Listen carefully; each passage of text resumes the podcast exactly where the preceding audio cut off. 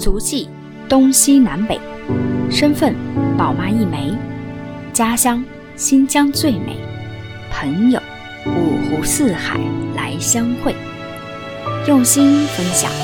我就是这样一个姑娘，芳芳。欢迎收听新芳芳，一起来分享身边的故事。Hello，新芳芳的听众朋友们，大家好，很高兴这一期节目和大家见面了。那我们这一期呢，想跟大家聊的一个话题，也是我这一路过程当中路过的一座城市，叫上海。那很多朋友啊，其实都有问过我说：“哎，芳芳，你去过上海吗？你觉得你在香港待了那么长时间，上海和香港有什么不一样的地方？这两座城市你更喜欢哪一座？这两座城市的夜景哪里更加美？”面对着这样那样的问题，哈，因为这两座城市啊都是国际大都市，都是非常繁忙且富有的城市，并且这两座城市呢又都是有以金融来著称的，所以在是无论在全中国还是在世界上都有着非常的影响力，所以很多朋友都会拿这两个城市来进行比较。那既然芳芳也去到了，那我也本人在上海、在香港都待过，且在香港呢。待了七年以上的时间，那我希望通过这样一期节目呢，跟大家来絮叨絮叨我的一个观感，我对这两座城市的一个初印象。也欢迎您在线下跟我留言，聊聊这两座城市给您的感受。一位作家这样描写上海这座城市，他说：“这个地方，历史学家描绘的那样，是两种文化交汇的地方，但是谁也没有占到优势。上海见证了中国共产党的诞生。”和影响了中国前途的政治斗争。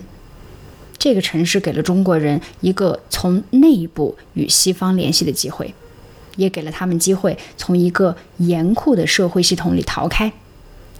中国人相信了上海象征着中国的未来，他们看见它用二十世纪闪闪发光的现代化感染了整个中国。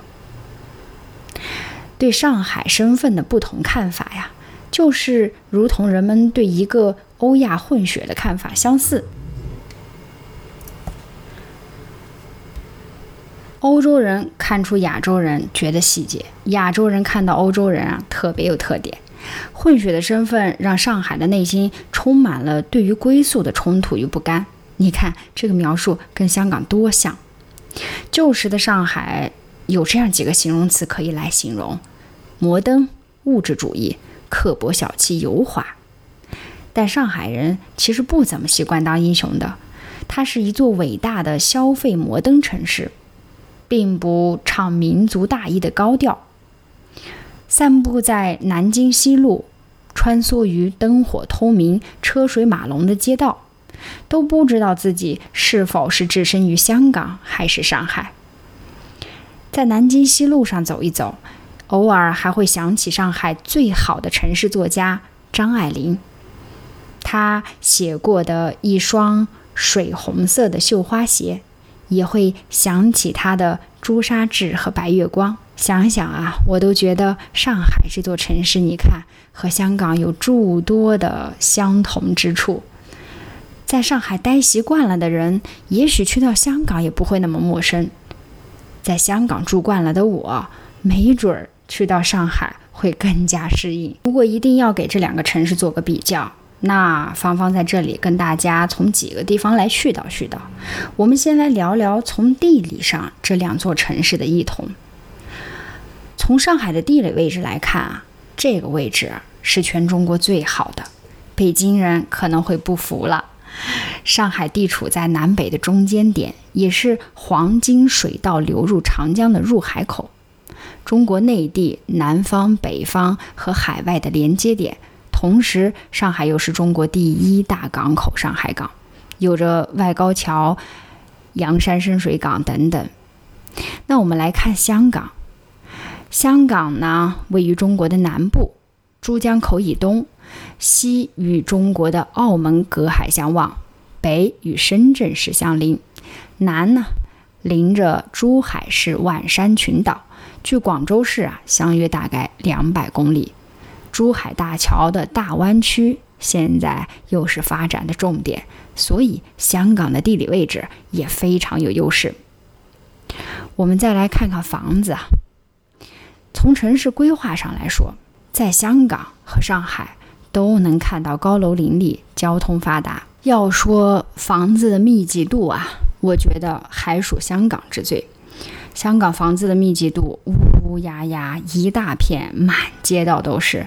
而上海呢，虽然说摩天大楼高耸入云，但城市规划还算不错，道路非常之宽敞，使人们过马路啊也心情舒畅了许多。这在香港啊是见不到的。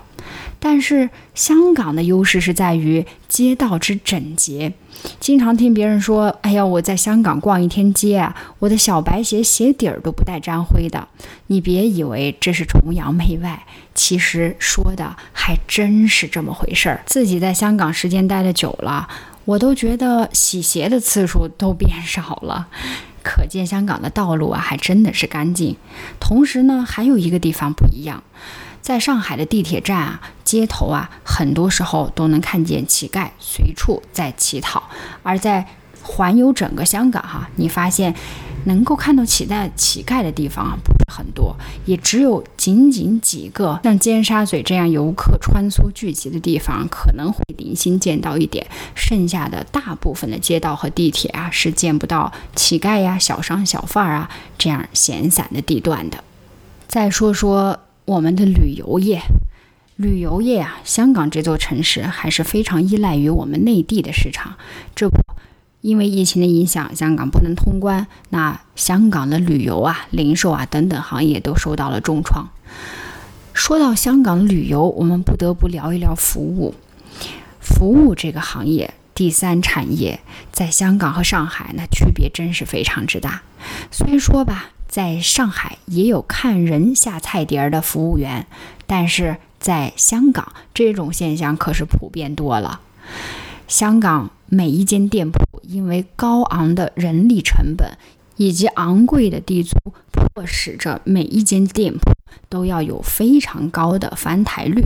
如果拿餐厅来说呢，就是有多少批轮流来吃饭的客人。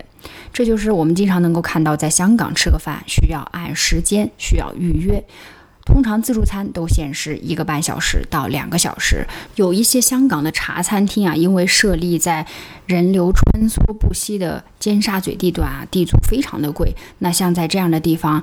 茶餐厅的价格大概可能大家也都有听说，是非常的经济实惠的。比如说一碗面在香港三十到四十港币，已经算是非常实惠的一个价格了哈。那么茶餐厅靠什么能够盈利，能够支付得了高昂的地租成本呢？其实就是我刚才所说的这个指标，靠翻台率。所以啊，他其实并不希望每一个就餐的客人都在店里侃大天儿、聊天 聊地、聊人生、聊理想，所以去茶。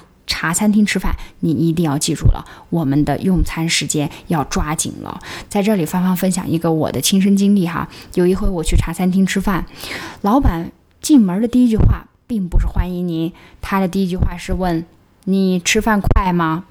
我当时就惊到了，我说。这吃个饭还跟快慢有关系。随后我坐下之后啊，在一个餐桌上都需要拼台，因为人流比较多哈，那可能一个人坐一张台，这个资源比较浪费。那我拼台了之后呢，点了一碗面，在这个面吃到还剩三分之一的时候，就会有服务员过来催促我说：“哎，你可以到前台那边去结账了。”意思就是说，小姐，你吃完了。请出门吧。所以啊，这个经历我不知道是有多少人经历过，但我觉得确实在我看来啊，香港服务业的服务态度实在是有待提高。不知道是不是因为我去错了地方呢？当然，在上海啊，我去到的很多场所都是非常友好的。所以就第三产业这个服务业的态度来讲呢，我认为上海略胜一筹，香港有待提高。还有一个这两个城市比较的维度，那就是经济发展。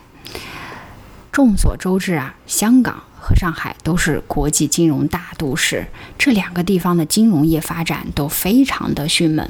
如果说衡量一个地区的经济发展水平有三个指标：速度、增量和质量的话，那我认为上海在速度上遥遥领先。当然，香港在增量和质量上并不如上海。我们来看看上海经济进入后增长时代，发展的速度是非常迅猛的。上海本身呢是中国的金融中心，几乎囊括了全中国所有的金融市场的要素。上海的证券交易所、期货交易所、中国金融交易所、上海钻石交易所、黄金交易所等等，所有的优势。再加上上海这座城市赶上了中国蓬勃发展的高速期，所以经济发展的速度与日俱增。香港呢，它是世界的金融中心，有优势的地方在于它的货币自由兑换和流通，不受外汇管制的限制，它的资本透明度和经济自由度都非常之高，金融的法律体系历史也更加悠久。金融的产品选择相对更多，更加能够赢得国际的信赖和认可。所以，我们说香港这个国际金融中心在经济发展的质量上也有着得天独厚的优势。有的朋友这样说啊：上海面向全国，全国全力打造上海，上海前景明朗；香港呢，既得益于一国两制，有较大的自主性，经济也更加透明。但是啊，有时也许也受限于一国两制。相信听众朋友们很多也去过上海这座大都市，有些呢就是上海人。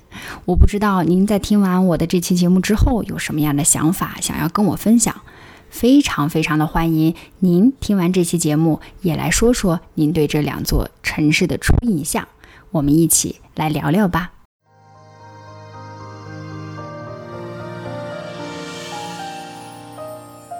感谢您收听新芳芳。如果您喜欢我的节目，请转发分享给您的朋友，也欢迎线下跟我互动留言。同时欢迎听众朋友们关注芳芳同名公众号“新芳芳”。我们下期再见。